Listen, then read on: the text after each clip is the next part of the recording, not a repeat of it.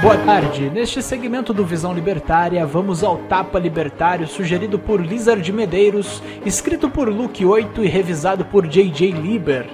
Empresas de ônibus do Rio continuam dando um desconto belo e moral. Empresas de ônibus do Rio de Janeiro estão dando desconto para passageiros que pagam em dinheiro. Alguns fazem a passagem por R$ 2,90 e outras por R$ 2,00. Ou seja, nada de errado está sendo feito.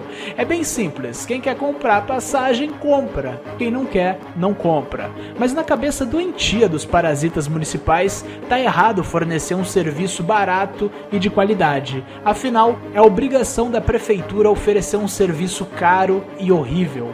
O jornalista Gadoso tenta dizer que isso é ruim porque o passageiro perde o direito à integração, que significa não pagar pelo segundo ônibus. Ou seja, esse passageiro pode pagar R$ reais nas duas passagens, que é o valor de uma única passagem de um ônibus estatal. E mesmo em situações onde pode ficar mais caro ainda, não justifica a intervenção da prefeitura, porque isso é uma decisão exclusiva do consumidor.